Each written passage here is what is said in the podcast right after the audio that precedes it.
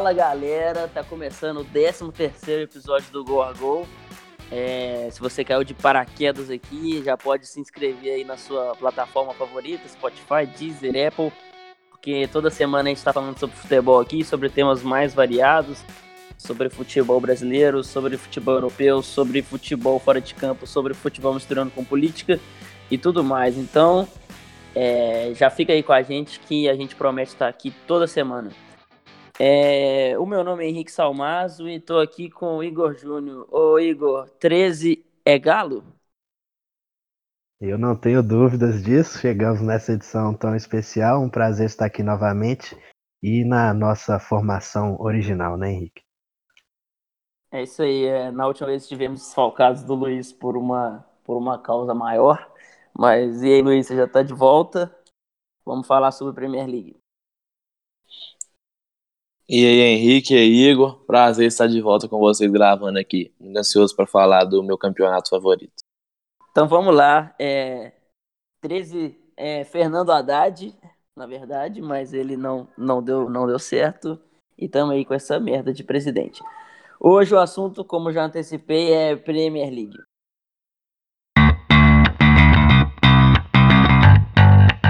Sobre os principais times, vamos começar falando, obviamente, de City e Liverpool, que inevitavelmente estão no nível acima dos outros, né? Porque travaram uma disputa muito emocionante no último, na última edição da Premier League. O Liverpool chegou em duas finais de Champions seguida, ganhando agora na última edição, então com certeza estão em um outro patamar. Então eu queria já ouvir de vocês se esse patamar é, segue o mesmo, se subiu, se, se pode esperar a Liverpool ou pela, pela primeira vez o City chegando longe em Champions também. O que, que vocês acham? É, eu acho difícil o Liverpool travar uma disputa, até por acho difícil ele pontuar tanto igual foi na última temporada. A gente, entre nossos amigos, tá, a gente até comentava no Twitter que eles tinham pacto, muitas vezes eles ganharam jogos com gols no final, os caras perdendo pênalti, Marrez aqui, e entre, entre, muitos outros motivos, mas eu acho que o, é difícil o City fazer 98 pontos, igual foi na última também, então acho que a disputa vai ser muito acirrada. Mas em questão da Champions, ou se o Agüero ajudar, né, fazer alguns gols no mata-mata, quem sabe a gente chega lá. É, eu acho que essa Premier League é muito peculiar, porque justamente nessa última foi uma disputa assim inimaginável, que foi ponto a ponto o segundo turno inteiro. E aí o, o que reflete nessa temporada é que a gente vê agora já, desde a primeira rodada, uma preocupação com a pontuação do adversário, porque você sabe que qualquer ponto vai ser muito precioso lá na frente. E esse nível de excelência é muito difícil de ser cobrado dos caras. Porque, pô, 98 pontos contra 97, o, o, o Liverpool só perdeu uma partida do campeonato inteiro. O City, para ser campeão, precisou vencer 14 partidas seguidas, 18 no segundo turno, de um modo geral. Então, é difícil. Eu acho que a distância dos outros clubes para o City e para o Liverpool diminuiu um pouco, porque foi era muito grande na temporada passada. E a gente é difícil esperar que os dois cheguem perto do 100 de novo, mas eu também não duvido que isso vai acontecer, porque são times que estão extremamente preparados e calejados para qualquer tipo de jogo dentro da Premier League. O City ele domina o seu adversário de uma forma que não dá chance para ele. Ele domina a posse de bola, mantém ela, ataca e tem uma transição defensiva de muita qualidade que evita que o adversário o assuste. E em 2019, principalmente, tem o Ederson numa grande fase. É, esses oito meses de 2019 são os melhores meses do Ederson no City. O Liverpool não precisa nem falar do Alisson, né, que agora está lesionado e isso pode ser algo, um ponto chave no campeonato. Esses jogos que o Liverpool ficar sem o Alisson podem acabar gerando tropeço. Já já a gente vai falar aí das contratações que as equipes fizeram. Mas é isso. O, o nível de excelência das duas equipes na temporada passada é muito grande e pode causar um reflexo nessa temporada. Mas eu também não duvido de repetirem o mesmo desempenho em pontos. Eu acho que é difícil repetir o mesmo desempenho porque os rivais aumentaram muito seu nível. Então eu acho que nesses, nesses confrontos diretos com os outros times do Big Six, eles vão vir a perder mais pontos. Por exemplo, o Liverpool chegou a 97 pontos porque perdeu uma partida só. se nessa, nessa temporada, se ele perder umas 3, 4, aí a, a, pontuação já vai cair, mesmo que ele fique ali na, fase, na margem de quase 90, 91, por aí, já vai, já vai cair bastante. E essa é uma pontuação que eu acho que vai dar para ser campeão, 90 pontos. O mais legal de pontos corridos é isso, né? Que às vezes um jogo que é considerado pequeno, ele envolve muita tensão, é, ele envolve, ele com certeza está com seus, os, os outros rivais estão assistindo, e às vezes se o gol não sai, você vê que vê, vê aquele semblante preocupado de todos os jogadores, ainda que seja contra um time bem menor. Se ele segura os primeiros 30 minutos ali contra Liverpool, contra City, você vê a tensão, você vê que aquele jogo vale muito para as duas equipes, para quem está assistindo, para quem está secando, para quem está realmente envolvido naquilo. Então essa essa disputa, para quem fala que a gente sabe que é uma grande bobagem, para quem fala que pontos corridos não tem graça, essa disputa foi muito foi muito legal. É, o City, ao contrário do Liverpool, que não teve tantas contratações, é, pelo menos é, badaladas, assim, o, o City contratou, para mim, duas peças muito chave, que foram o Rodri, Rodri, Rodri, não sei, do Atlético, que é um, um volante que, para mim, é a cara do, do Guardiola, um cara que sabe que sabe dominar o jogo a partir da, da bola, a partir das suas conduções, a partir dos seus passes, seja lá de trás, seja, encostando nos homens de frente. E o João Cancelo, né, que, que ele foi numa troca com o Danilo, a Juventus com algumas, com algumas decisões questionáveis no mercado. Então o Cancelo é um cara que faz, eu conheço ele muito bem, um cara que faz a sua equipe progredir metros por si só. Ele carrega a bola, ele ganha divididas, ele dá cruzamentos. É, para quem lembra aí, puxar na memória, Juventus e Ajax no jogo da ida da, da Champions, ele arruma um, um cruzamento pro Cristiano Ronaldo que parece que ele jogou com a mão. É, é, é, sacanagem. Então, um cara que bate muito bem na bola, um cara que ainda tem alguns defeitos é, defensivos, mas eu acho que essas duas, essas duas contratações é, não, não, é, não é que sobem o City de patamar, mas é, são interessantes em termos de elenco, em termos de semanalmente a equipe a equipe ter uma, uma boa regularidade e peças para poder revisar. É, sobre o Cancelo, tem dois pontos que eu gosto de destacar. O primeiro é que logo que ele já estava praticamente contratado, o nível do Walker já subiu. Porque por mais que o Danilo fosse um jogador interessante ter no elenco, o Walker sabia que dificilmente ele iria para o banco. Mas com o Cancelo a história já é diferente. Né? E, e o outro ponto que eu gosto de destaque do Cancelo entra nisso que você falou que ele tem capacidade de progredir a equipe, né? E o City nesse, nesses anos de Guardiola sempre teve ali o Walker e o Sterling pela direita, com o De Bruyne sendo o meia ali pela direita. Então, como o Walker não é um cara que tem um passe muito qualificado, o De Bruyne muitas vezes teve que recuar bastante para fazer a saída de bola por ali. E aí ele se tornou esse todo campista que a gente se acostumou a ver. Então, com o Cancelo, eu tenho uma expectativa, uma teoria, sei lá, de que talvez o De Bruyne não precise recuar tanto e volte a brilhar nos metros finais do campo, que é como a gente acostumou ver a ele no Wolfsburg e na primeira temporada pelo City também. Isso pode ser um trunfo muito grande para o City, ainda mais depois do que ele fez, a gente viu no jogo contra o Tottenham na Champions que o City foi eliminado, mas ele teve uma das melhores atuações da temporada, sem dúvida nenhuma. E sobre o Rodri, né, ele é realmente a cara do Guardiola, o Guardiola até fez um comentário meio racista é, reforçando isso aí, mas ele realmente é um prospecto muito especial. Nesses primeiros jogos ele está sofrendo um pouco com, com a intensidade das partidas né, na Premier League e no futebol inglês, teve a Community Shields também, mas você vê que uma coisa que tem que destacar também é que como ele jogou em 4-4-2 a vida toda, ele está acostumado a ter outro volante do lado dele ali que pode fazer a cobertura dele. Isso faz com que ele salte muito para dar bote lá na frente. E isso no 4-3-3 o City às vezes está deixando alguns espaços ali na cabeça da área, mas isso é totalmente corrigível. Mas você vê a, a leitura dele de espaço, principalmente os passos verticais, acelerando o jogo. É um cara que. O City tem o Gundogan como opção para a posição também, que faz parecido, mas o Rodri é um prospecto bem mais completo ali para a posição. É, e a questão do, do Gundogan que ele meio que teve que se adaptar a jogar ali, porque não tinha outra opção para quando o Fernandinho saía. E eu, eu não acho que o Gundogan vai jogar por ali, acho que ele vai jogar mais avançado mesmo. Quando o Rodri não puder jogar, quem vai atuar por ali vai ser o Fernandinho. Mas o, é, o Rodri vai ter que se adaptar, né? não sei se nessa temporada ele vai tão bem. Normalmente jogadores que chegam no City não fazem boas temporadas na primeira. Só viu o Bernardo Silva, foi destacar na segunda, o Marres parece que tá chegando com tudo nessa agora. Então, é, eu tô muito curioso para ver. É, e o City, ele, o, o, elenco piorou, né, de certa forma, porque perdeu o Company e o Sané se lesionou, e mesmo se não tivesse lesionado, provavelmente seria vendido. E não chegou reposição para nenhuma dessas duas posições, né? A reposição do Company é o Fernandinho mais jogando de zagueiro, que não deve acontecer muito pouco, né? Só se num caso de alguma lesão ou espaço para o Eric Garcia, menino da base. E no caso do Sané, a, a reposição é contar com o crescimento do Marres, porque o Sané, mesmo sendo um reserva de luxo na temporada passada, ele somou 16 gols e 14 assistências. Esses números têm que ir para alguém para o City manter um patamar parecido de desempenho e pontuação. Falando sobre Liverpool e sobre, sobre os dois, né? sobre, essa, sobre, essa, sobre essa disputa que a gente espera que aconteça de novo. É, vocês acham. O Liverpool não fez contratações, também não teve saídas importantes, relevantes.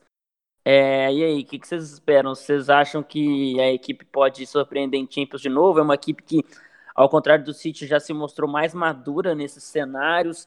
Então, vocês acham que a história pode se repetir? E se isso acontecer, talvez seja, seja um ponto positivo para o City ir avançando na Premier League? O que vocês acham?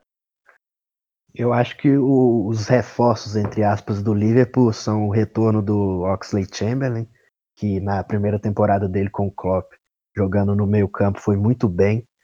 É, é, um cara de muita intensidade ali, que combina bem com o estilo do Klopp, tem, tem chute de fora da área também, tem criatividade. É, e também tentar contar com um Nabi Keita mais adaptado.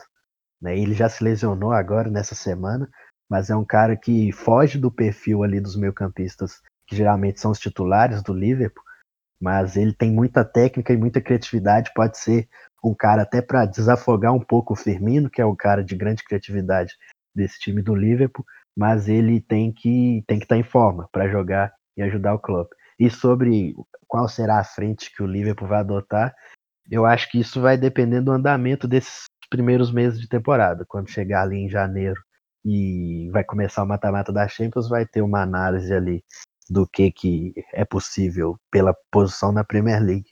E aí vai depender disso. Eu acho que a prioridade vai ser a Premier League pelo, pelo jejum. E claro, já ganharam a Champions, não, não chega, vai, sempre vai ser um objetivo, ainda mais por ser em Istambul, a história bonita que o Liverpool tem lá, mas a Premier League vai ser a meta principal, eu acredito. É, eu acho que vai entrar no foco as duas competições como foco, igual foi na última temporada. Não acho que vai tirar o pé em alguma competição, não. Até porque tem, tem boas opções. Até que o Origi cresceu muito, agora com o Chamberlain tem. O problema vai ser nas laterais, né? As reposições são bem ruins. Mas eu acho que o Liverpool entra forte, sim. Eu não acho que vai pontuar tanto, que eu falei no começo, mas pode ser que o City também não pontue. Então, acho que ele entra forte, entra como um dos favoritos para a Champions. É o time a ser batido, eu acho. Até porque é o time mais intenso do campeonato e a Champions tem se tornado isso. É, o Liverpool vai ter algumas, algumas peças que estão que vão se comprovar, né? O Liverpool durante a temporada passada foi descobrindo que pode contar com um grande Fabinho, por exemplo, que pode contar com, um, com seus, os seus dois laterais nunca jogaram tanto.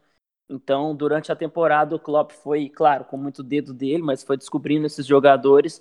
E agora vamos ver se eles se comprovam por mais um ano seguido jogando nesse nível. Eu acredito que sim, são jogadores já podados naquele estilo. Então, acho que o Liverpool, apesar de não ter feito nenhuma contratação relevante assim, tem essas contratações, que é a que são as manutenções dessas, dessas peças que se encaixaram muito bem, foram encaixando durante a temporada e se tornou um Liverpool praticamente imbatível. É, e é, o início de temporada do Salah é muito bom. Desculpe interromper, é. mas o início de temporada do Salah é muito bom. Ele fez uma partida muito boa contra o City na Community Shield. Né, ele parou no Bravo, na grande atuação do Bravo, mas ele ganhou todas ali em, em competição com o Zinchenko. É, na primeira rodada fez gol no Norte e fez uma boa partida também no, nos momentos que o Liverpool teve bem contra o Chelsea na Supercopa da Europa na quarta-feira. Pois é, é uma é. equipe muito, muito peculiar no jeito de jogar, né? Acho que ninguém joga como o Liverpool, uma equipe que o seu 9 não é 9, ele recua para fazer a papel de 10, os seus pontas são mais centroavante que o seu centroavante, então é uma equipe muito, muito legal de ver. Então, além dessa briga por título, é legal acordar às 8 horas da manhã para ver, ver a equipe jogando. É, a questão do livro, eu tenho um pé atrás com, com o Matip, né? Que ele já teve atuações muito ruins, temporadas muito ruins. Foi bem na última ao lado do Van Dijk, levou bem o nível dele, mas não sei se isso vai se manter. Então eu tenho um pé atrás com ele. Acho que o livro devia ter trago um zagueiro de mais confiança. Só reforçar o que o Igor falou sobre o Guardiola, desculpa não estar tá numa, numa linha muito cronológica, que ele fez um comentário muito, muito, muito problemático mesmo sobre o Rodri. Ele falou que o Rodri é a minha cara porque ele não tem tatuagem, porque ele não faz dancinha e porque ele tem um cabelinho, não sei o quê. Ele só faltou falar que ele é branco. Que aí seria já o. É, o, é bem a cara do Busquets, né? Pra, pra é, ficar estereótipo bem definido, assim. E então, ele só não falou assim, ele, eu, eu gosto dele porque ele é branco, mas, mas ficou assim, bem nas entrelinhas do comentário, um tanto quanto infeliz de quem já tem um histórico com esse. de flertar com esse tipo de pensamento imbecil mas vamos lá, agora de Tottenham, eu acho que é, o Tottenham fez contratações muito interessantes. O Tottenham contratou o Lo Celso e o Ndombele, que foi um cara que foi muito disputado, valores muito altos, e já chegou fazendo gol contra o Aston Villa. Então é uma equipe que daqui a pouco eu já vou fazer uh, de, de, deixar para vocês, mas é uma equipe que ocupa o terceiro lugar, o, o, esse patamar sozinho, porque ele não está no nível no nível de City e Liverpool, mas também está consideravelmente à frente de Chelsea, de Arsenal United.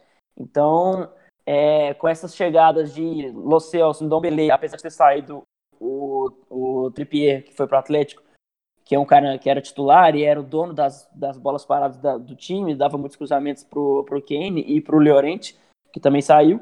É, eu queria saber de vocês se o Tottenham, eu acho que é consenso, né, que ele tá sozinho nesse, nesse posto de terceiro lugar, o favorito ao terceiro lugar, se é que isso existe.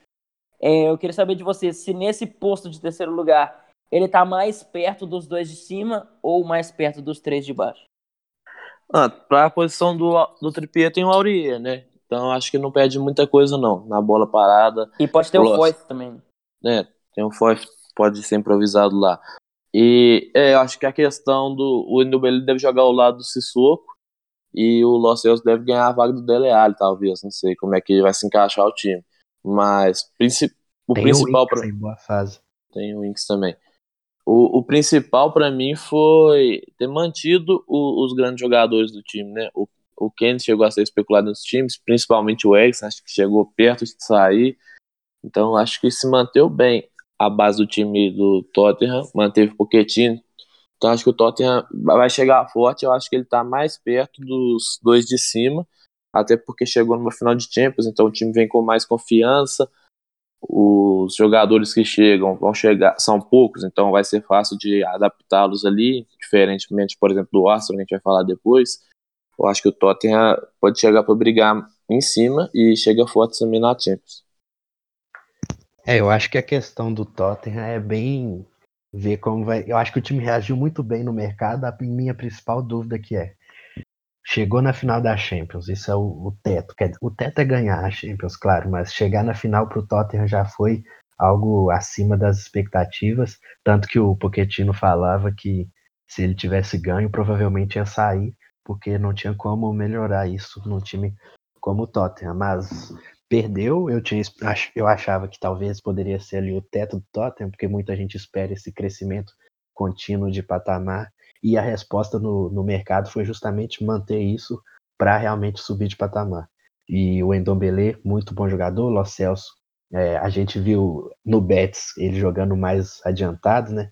Mas na Copa América ele cresceu de rendimento jogando mais por trás, então você vê que é um cara que pode fazer diferentes funções, pode jogar tanto como volante como na posição do Eriksen também, por exemplo. Então, eu acho que a resposta do Tottenham no mercado evidencia o projeto do time e eu voltei a confiar assim de que ele realmente se, estabiliza ali nesse patamar dos times que vai se classificar para a Champions provavelmente toda a temporada. Uma, uma, uma coisa que aconteceu com a janela do Tottenham, não sei se vocês repararam, mas é, foi uma janela que começou se desenhando de um jeito e terminou de outro totalmente diferente. Porque muito se falava que o, o Pochettino, se ganhasse a Champions, ia sair, ou se não ganhasse, ia sair, tinha essa indefinição, e ele ficou. Ninguém da sua dupla de zaga saiu, era uma, era uma incerteza também. O de bala parecia que era, só faltava anunciar, e ele não foi. Então era uma janela que se começou de um jeito e terminou de outro. E foi muito boa. Então. Teve a especulação pelo Bruno Fernandes também. Bruno Fernandes, sim. Então era uma, era uma janela que se, se desenhava de outro jeito, mas de qualquer jeito foi bem, foi bem interessante. O que eu gosto do Tottenham é que ele nunca tem má fase, né? É engraçado isso. Você nunca vê o Tottenham putz, tá uma sequência sem, sem, sem ganhar, o seu treinador tá ameaçado de cair, o que frequentemente acontece com seus rivais de Londres, o que frequentemente acontece com o United há alguns anos. Então, o Tottenham é, é, engraçado, né? Mas a única coisa que falta é ganhar mesmo o título, porque é uma equipe que não, não tem altos e baixos, ela não tem baixos. Porque é uma equipe que está sempre lá em cima, sempre estável, sempre jogando bem, Pochettino se virando com suas peças. Teve Kane machucado, teve Son servindo na seleção e ele está sempre se virando com o que tem. Então, é, é isso. Eu acho que é, uma, é um time que pode sim surpreender. E se contar com alguma má fase de Liverpool, por exemplo, o Igor falou que não tem Alisson agora, se tiver com alguma má fase do City, também tiver com alguns desfalques importantes, quem sabe consiga incomodar lá em cima. É, é agora tem o Kenny marcando em agosto, né? Vamos ver se isso vai fazer diferença pro começo da, te da temporada do Tottenham. Sai um pouco atrás normalmente. E como você falou que ele estava machucado, talvez se ele não tivesse machucado, o time não teria chegado à final da Champions, né? Porque quem entrou no lugar foi o Lucas, que fez os três gols contra o Ajax. E o, e o Llorente que fez gol nas, nas oitavas, fez gol nas quartas contra o City e jogou pra caramba contra o Ajax na semi. Então ele realmente, realmente é, carregou a equipe. É, o único asterisco que eu coloco nisso aí é que o segundo, tu, segundo turno do Tottenham na Premier League foi muito ruim. É, é, ir avançando na Champions ocultou um pouco isso, mas o segundo turno do Tottenham foi muito ruim, né? Tanto que ali no Natal chegou a ser o segundo colocado, estava realmente na briga pelo título, e depois é, o Tottenham tinha aquela brincadeira, né? Que era o time que não empatava, né? Teve só uns dois empates no campeonato, ou três, se não me engano mas teve muitas derrotas, muitas mesmo, e isso fez com que o time ficasse em quarto lugar né, na Premier League, perdeu o terceiro lugar para o Chelsea na última rodada. O Tottenham precisa de maior, maior. É estranho falar isso, né? Mas ele precisa de decidir os jogos pequenos. Seus jogadores são clutch, eles decidem. Pô, tirou, tirou o City da Champions. Então, é, parece que o City, parece que o Tottenham quando chega em casa contra uma equipe menor, ele, não sei se falta de concentração, não sei se o que que é, mas se ele tiver regularidade nessas noites pequenas, é estranho falar isso, mas se tiver regularidade nessas noites pequenas, ele pode, ele pode sonhar com algo a mais. É, outro asterisco que eu coloco, só para finalizar sobre Tottenham, é que o Kane tinha esse reserva que era o Fernando Llorente, que a gente já falou que a, a Champions que fez, acho que ele é, não seria nem loucura colocar ele numa seleção de Champions, porque ele carregou a equipe em todas as fases, mas agora o, o Kane não tem esse reserva, né? então, sei lá, o Pochettino pode usar o Lucas avançado, o Lucas que renovou seu, seu contrato agora, está feliz de estar onde está.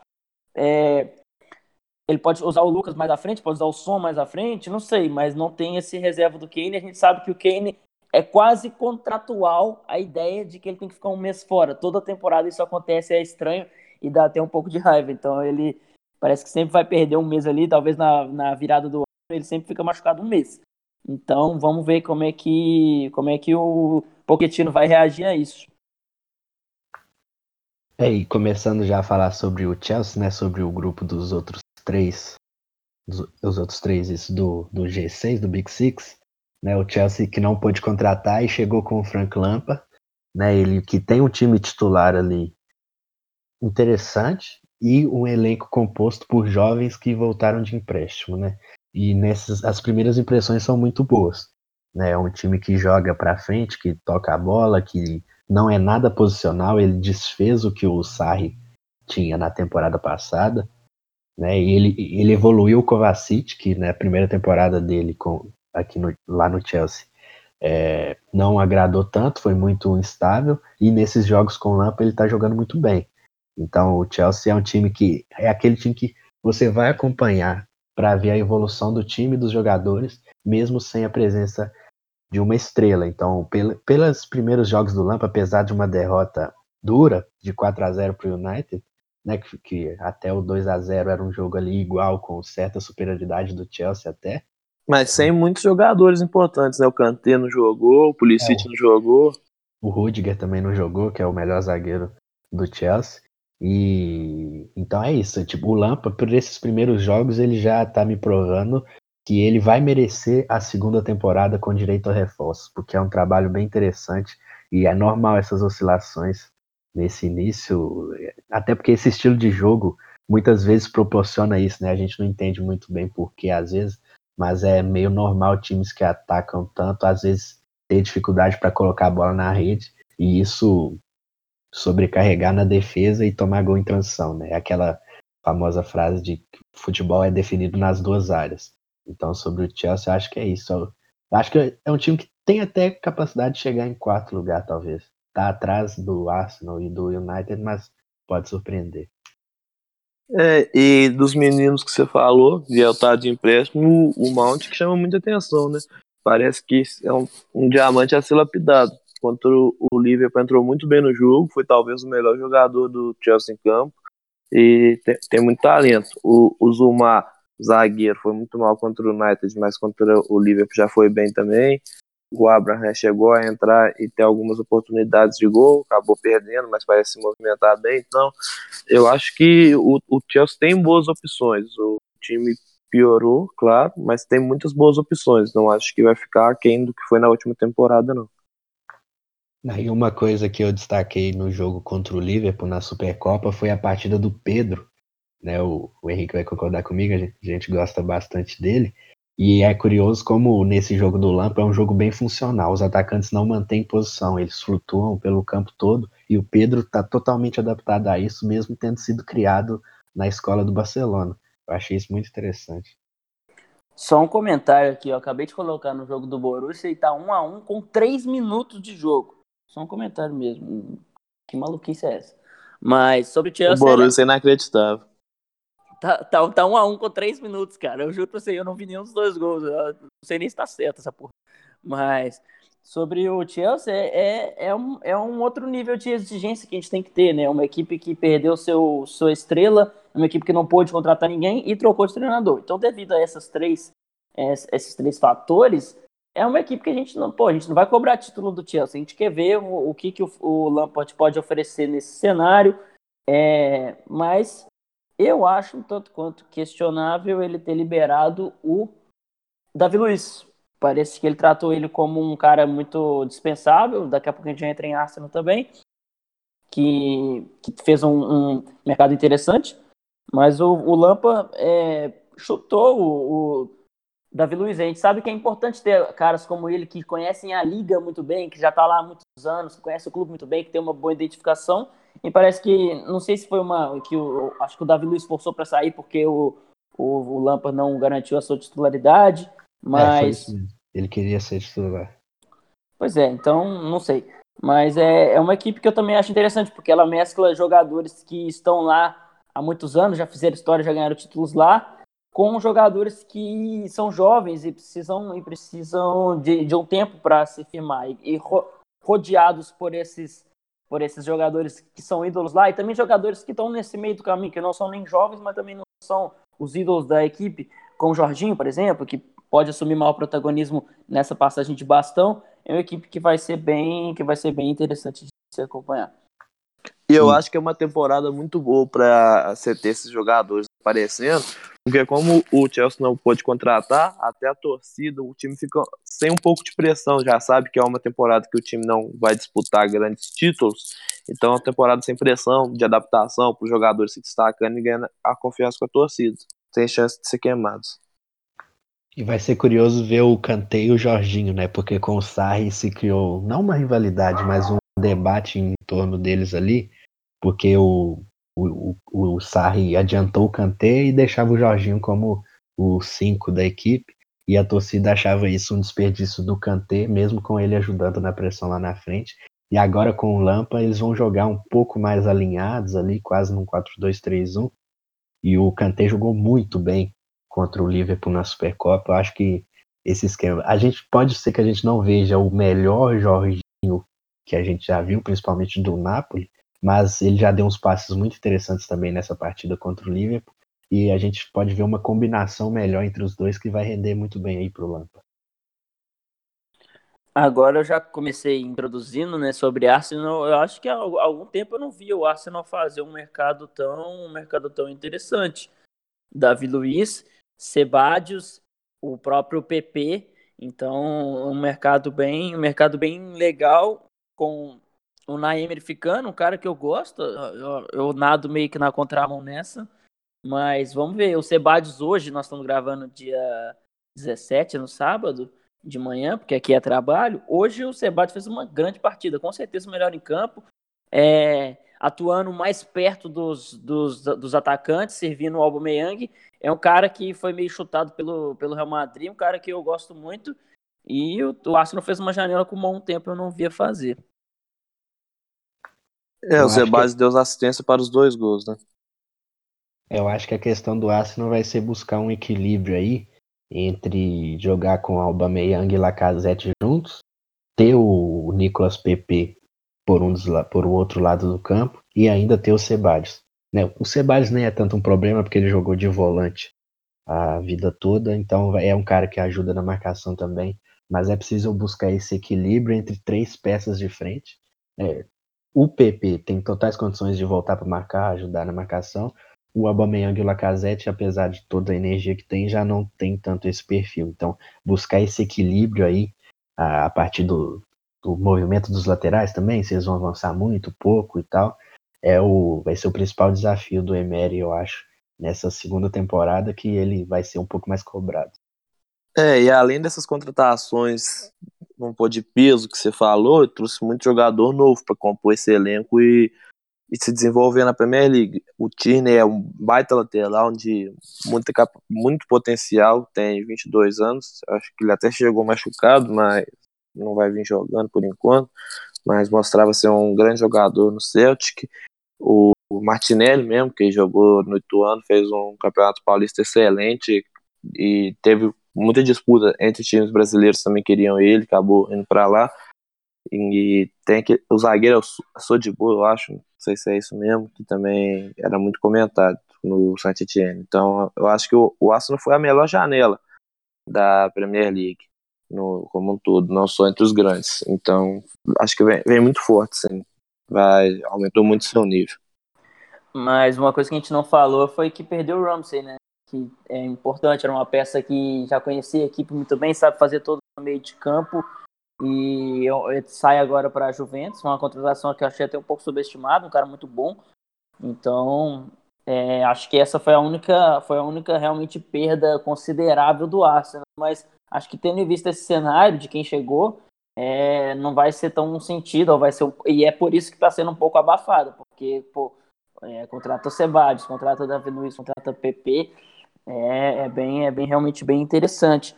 O Luiz, o Luiz Lécio, Cruzeiro News, nosso amigo, ele pergunta se o fato do Arsenal não, não jogar competições europeias pode fazer com que esse seja um ponto, um ponto positivo à frente dos seus rivais. Então, o que, que vocês acham? Ele joga a Europa League, né? Então, é um campeonato que você não se leva tão a sério historicamente, assim. É, pelo menos na fase de grupos, você tenta se classificar ali do jeito que dá. E, mas o Arsenal que chegou na final na última edição, vai, na, no segundo, na segunda parte da temporada, se ainda estiver vivo na Europa League, vai levar a sério. Então não sei até que ponto vai ser uma vantagem, até porque os jogos são quinta.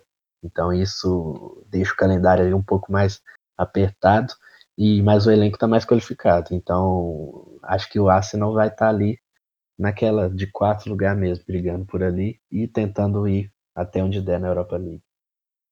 E é provável que o Arsenal vá longe, né? Na Emery é o Mister da Europa League, então é possível que o Arsenal vá longe. Agora entrando em Manchester United, fez uma janela legal também, tanto em saídas quanto em chegadas, porque chega o Maguire com valores, acho que se não me engano foram 90 milhões de euros, Então, valores 80. Assust... É. 80? É, por aí. É. é, eu acho 85, não sei. Então o Maguire que é um cara que já acho que nesse, nesse primeiro jogo do United já, já mostrou que veio, um cara muito forte, um cara muito físico, defende muito bem sua área. E apesar de não ser o cara mais técnico do mundo, ele sabe, ele sabe sair jogando, sabe se portar.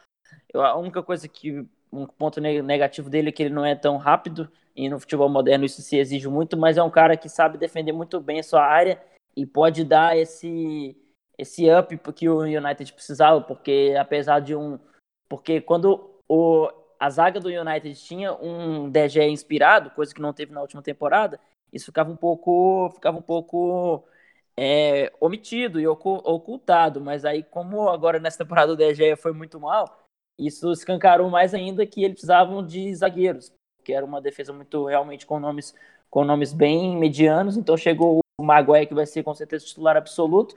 O que, que vocês acham aí? Pode ser o salto que o Liverpool teve, por exemplo, com o Van Dijk, claro, em outras proporções, que o Van Dijk se fala tem bola de ouro para ele, mas vocês acham que é, que é mais ou menos por aí?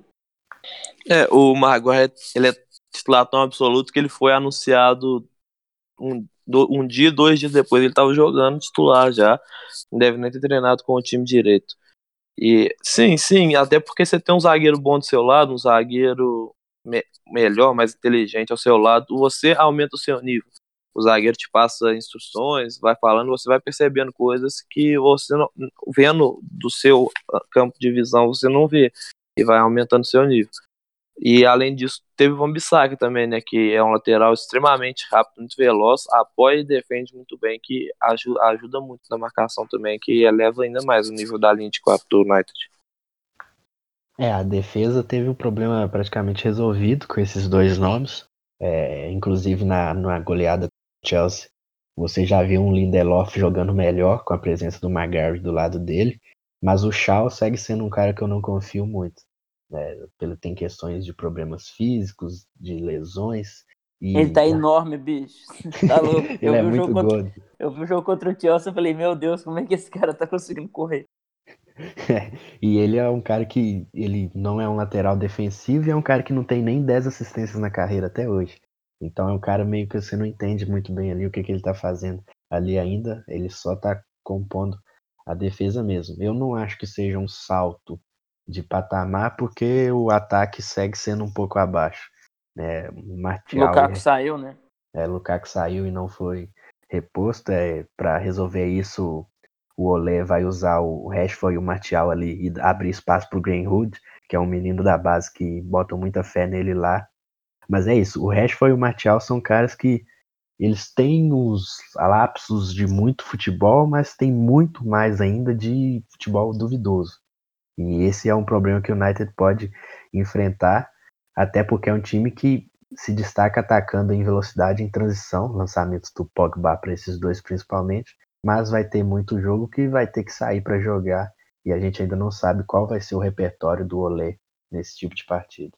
O United há um tempo ele, ele não decide qual vai ser o perfil da sua equipe, do seu treinador e das suas contratações, né? Se não me engano, na temporada 16, 17, ele contratou de uma vez o Mourinho, o Ibrahimovic e o Pogba, três nomes que envolvem muito muita que são nomes de, de, muito peso. Então parecia que o United estava querendo voltar a ser protagonista. Aí o Mourinho, apesar de um título de Liga Europa, não deu tão certo. O Ibrahimovic machucou o joelho e saiu com uma temporada. Então é uma equipe que parece querer ser protagonista, mas não consegue. Aí agora faz uma janela um pouco mais tímida, é, pede o Lukaku. Então a gente não sabe qual é realmente qual é a do United.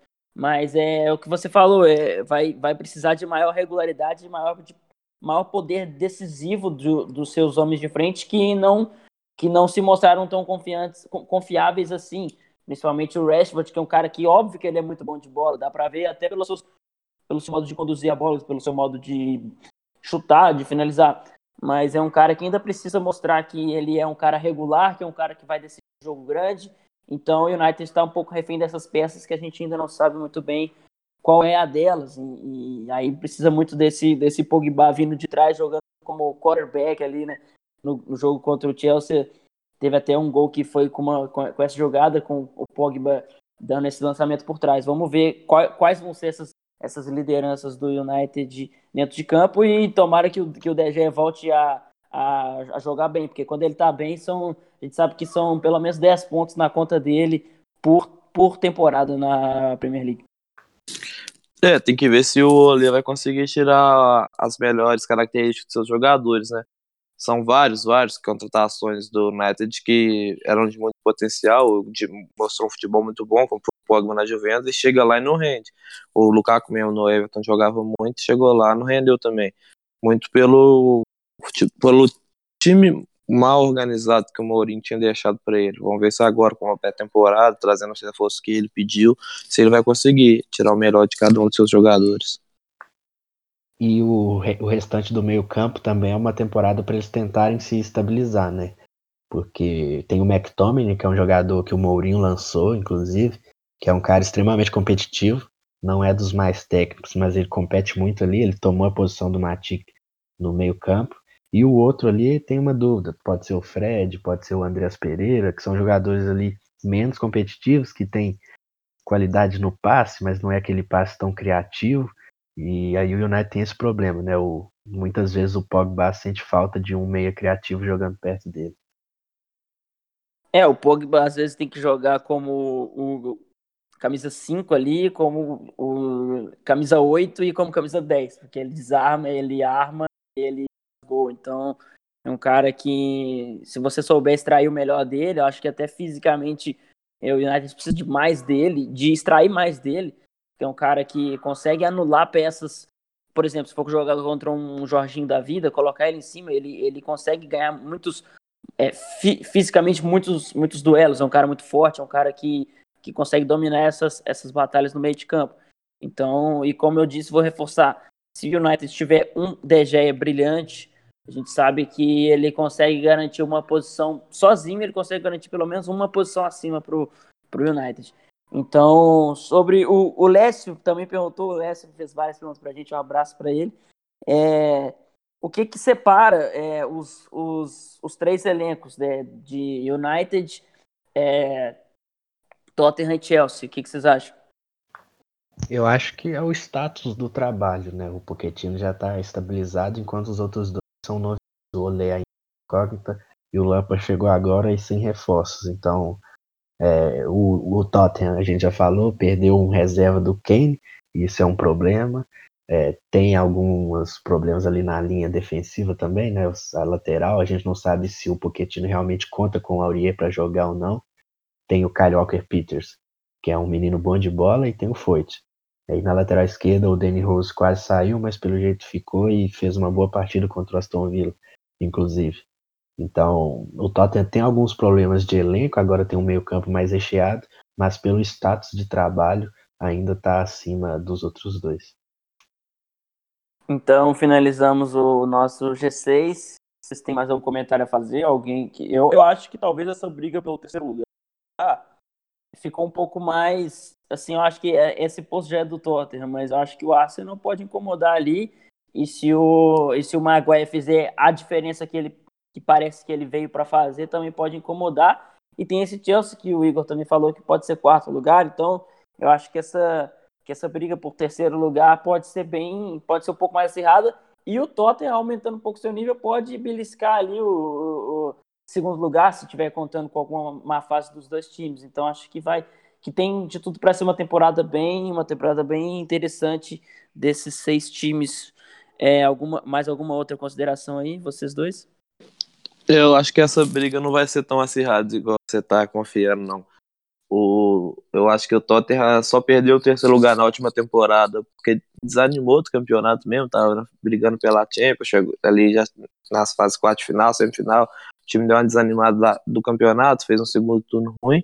E o Chelsea com um, incrível azar, né? Decidindo jogos, foi top 3 jogadores do campeonato, apesar de ter ficado fora da seleção, que é bizarro. Então eu não acho que essa briga vai ser acirrada, não. Eu acho que o Tottenham pode brigar mais pelo segundo lugar do que perder essa posição de terceiro. Agora vamos falar sobre os intrusos, né? Que a gente sabe que na na Premier League, as, as equipes teoricamente de meio de tabela podem incomodar muito bem ali, ó, porque como a gente tem um Big Six, seis times são muita coisa, então ali pode ter, pode ter um desses Big Six sendo ameaçado por, por exemplo, começando a falar do, do Overhampton, é, uma equipe que contratou o, o Raul Jimenez do, do Benfica, né? E, já, e manteve a sua, a sua base, o seu, o seu trabalho que foi bem, que foi bem interessante na temporada passada. É, eu queria que vocês falassem sobre, um pouco sobre o Wolves e se realmente ele pode incomodar ali, chegar em sexto lugar, ou então acho que nem é nem necessariamente chegar em sexto lugar, mas é em alguma noite jantar um jantar um Arsenal, por exemplo, em casa já, já é ótimo para eles e a gente sabe que isso frequentemente pode acontecer. O Wolves para mim é um dos melhores times do campeonato, né? Na temporada passada ele tinha muita dificuldade contra os pequenos e contra os grandes ia muito bem.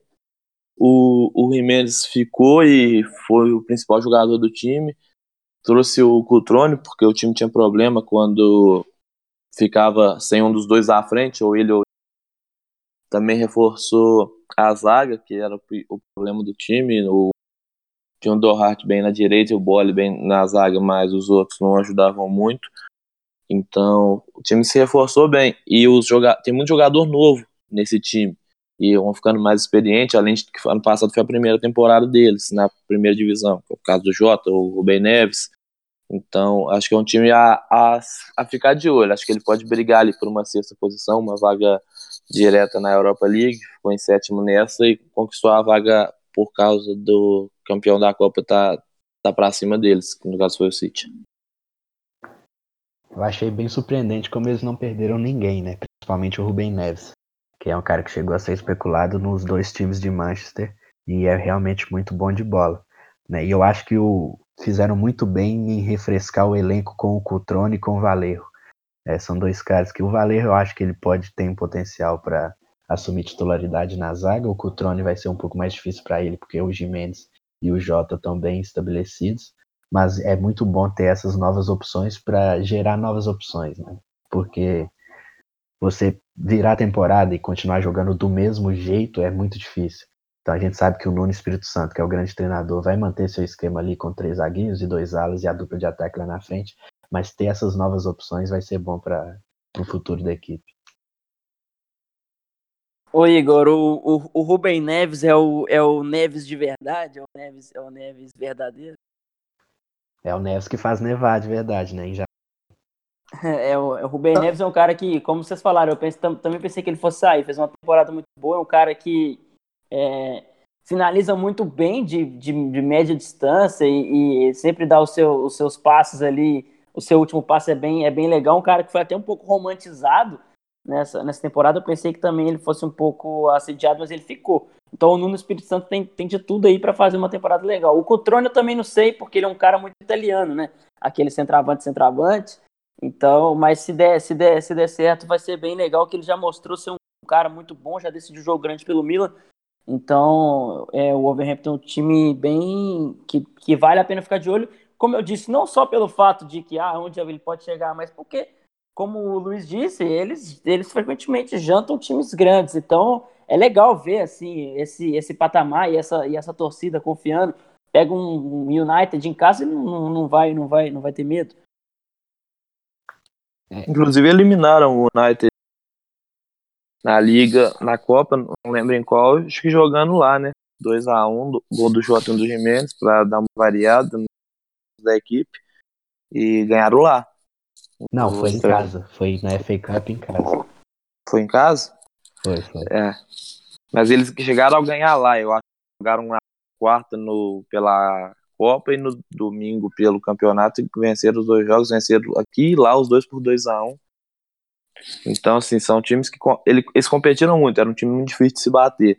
Perderam muitos pontos para os times de baixo da tabela, pela maneira, até pela maneira um pouco de jogar, porque davam espaço para o time saía na velocidade, sendo conduzidos pelo Jota.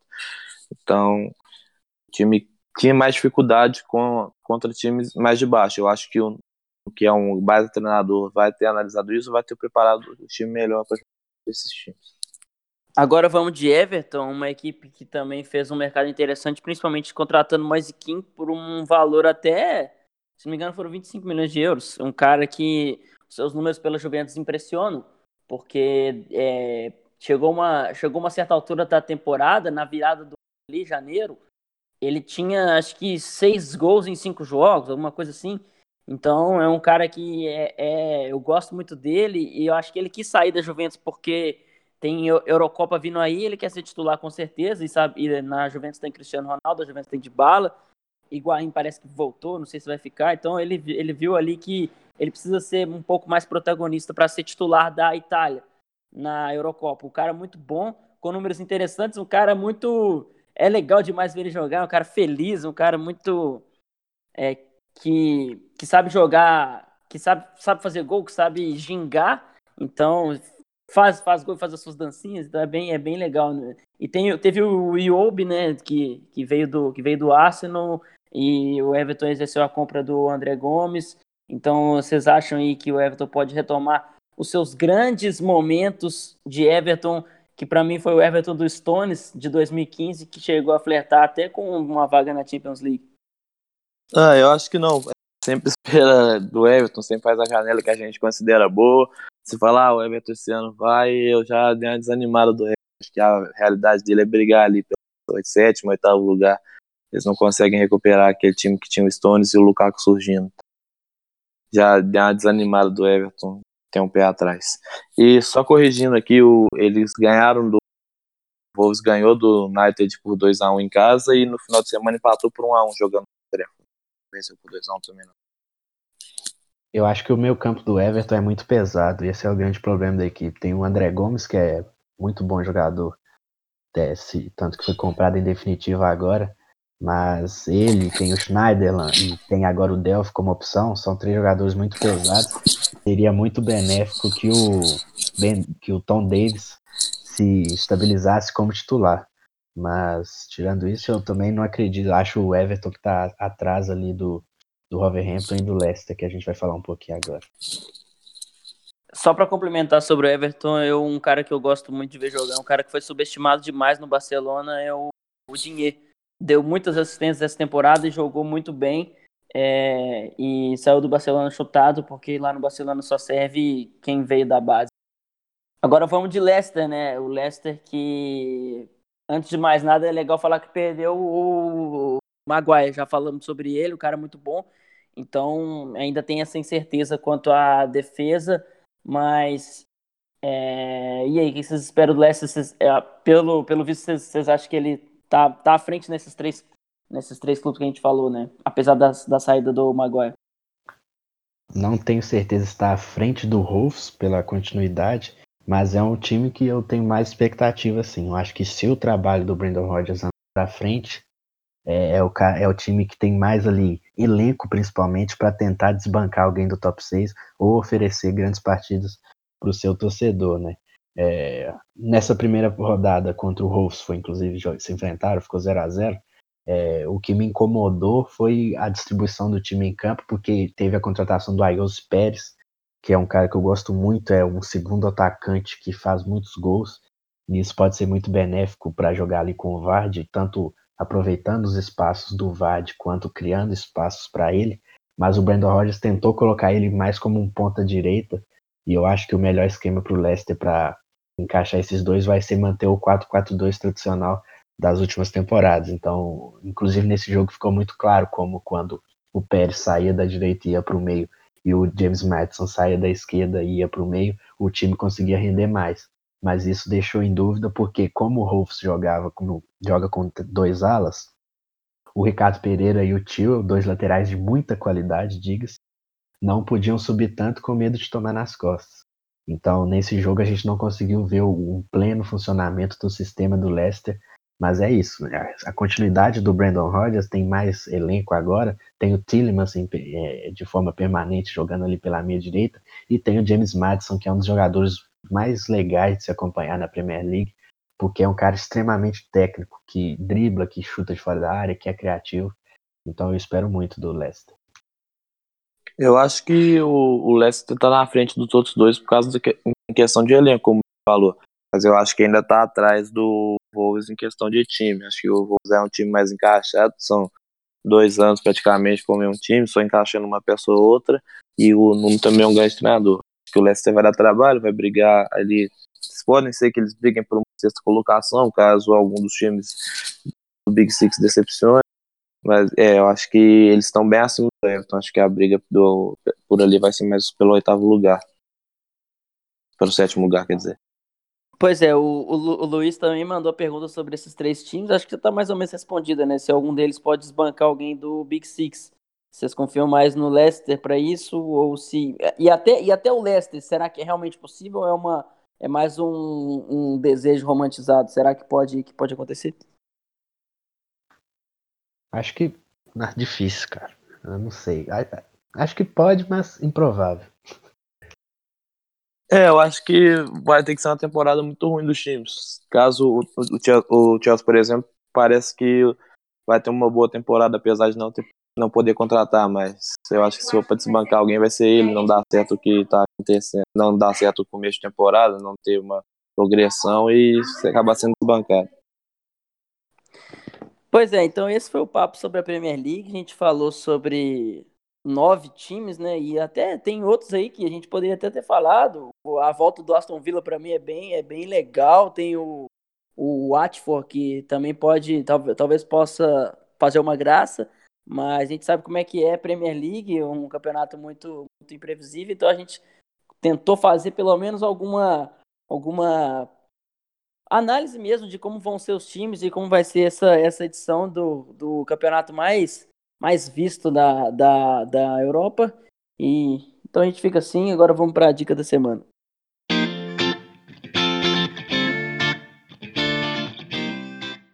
Bom, eu vou indicar aqui o canal no YouTube do, do João Gordo que chama Panelaço. É, é um, um, canal que ele faz, fala sobre comida vegana. Ele faz sempre, sempre dicas, dicas veganas, receitas veganas e sempre leva, leva convidados lá. Levou o Rodrigo do Dead Fish outro dia, então estão sempre tendo seus papos comunistas lá e, e zoando e fazendo. E o, e o, João Gordo daquele jeito escrachado dele, falando que ele não, não come bicho morto.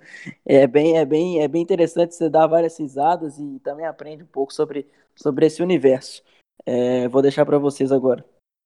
Eu vou indicar um documentário novo que saiu na Amazon agora, que, aproveitando esse papo de futebol inglês, é sobre o Leeds United, né? Take Us Home que era um documentário. A Amazon tem essa tradição, né, de fazer documentários. Começou nos esportes americanos e agora está levando para o futebol. Era sobre essa temporada do Bielsa que o Leeds chegou muito perto de subir para a Premier League, mas não deu. Então fica aí a dica Take Us Home, documentário sobre o Leeds United na, na Amazon Prime.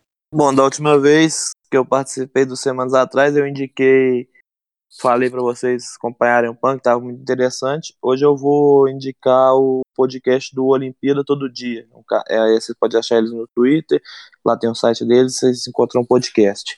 É, eles estão contando algumas histórias de bastidores do PAN e, e falando da preparação para a Olimpíada, que acontece daqui a um ano. Então, para quem gosta de outros esportes, não só de futebol, é bem interessante.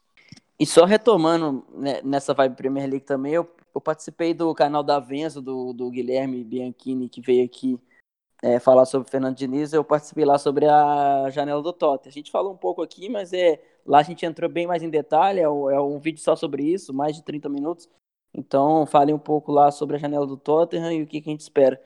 Também fica aí a dica para vocês. E também o texto do Igor no nosso, no nosso vídeo, acho que dialoga bem, né, Igor? É, você falou sobre os times de meio de tabela da Premier League, sobre questão de investimentos e tudo mais. Sim, sim, é um texto que eu gostei bastante de fazer, que fala sobre principalmente os times médios que a gente falou aqui no, no finalzinho, sobre como que dialoga a expectativa e a realidade do que, que eles podem entregar em campo. E foi bem legal, podem conferir lá também. Então a gente fica assim. É, valeu, papo legal sobre a Premier League. Então até a próxima, até semana que vem. É isso, valeu.